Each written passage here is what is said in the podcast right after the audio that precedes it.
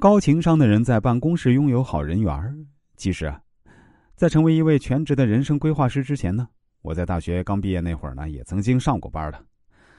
曾经我所在的公司呢，是一个非常活跃的市场销售部，同事们的性格呢各不相同啊，到处都是勾心斗角、尔虞我诈。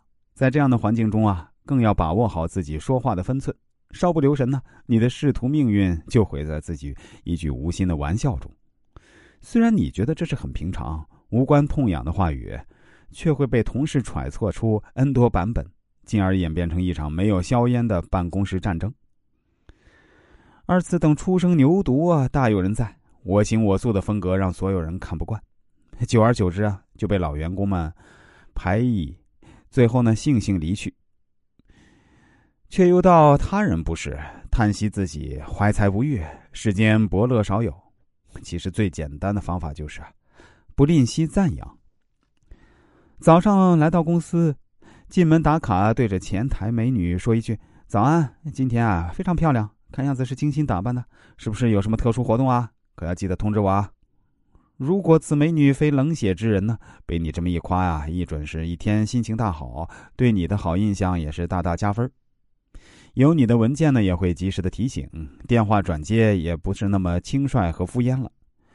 没准你哪天上班迟到啊，还能给你开个后门，解决你那十分钟的罚站和价值两顿 KFC 的全勤奖。此种方法存在个人隐患，当然。这个我也不建议大家生搬硬套去照学。当你在工作中遇到困难，你会发觉同事的重要，这是朋友所不及的。所谓远水救不了近火，同事同在一个公司，共同为完成公司下达的任务而努力工作，共同的企业文化交流与相处中没有任何代沟，工作中的事情可以及时的讨论商榷，双方有不同见解时可以毫无顾虑坦白说明。而此时，在你身边最多的人便是同一公司的同事。可能你冥思苦想了很久的事情，在没有非常合适的解决方法，犹豫再三、踌躇难定时呢，同事的一句话便恍然大悟：原来事情可以如此简单。子曰：“三人行，必有我师焉。择其善者而从之，其不善者而改之。”我们要善于发现同事身上的优点。学习他们身上的优点，改进他们所不足的地方。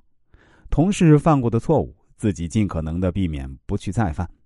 这样，你的人生也会节约很多宝贵的时间，去做更有意义的事情。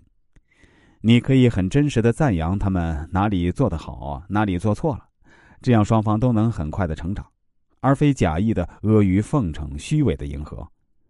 当你对别人虚情假意的时候，请相信我，他对你也是一样。别指望自己什么都不付出，还想得到他人丰厚的回报。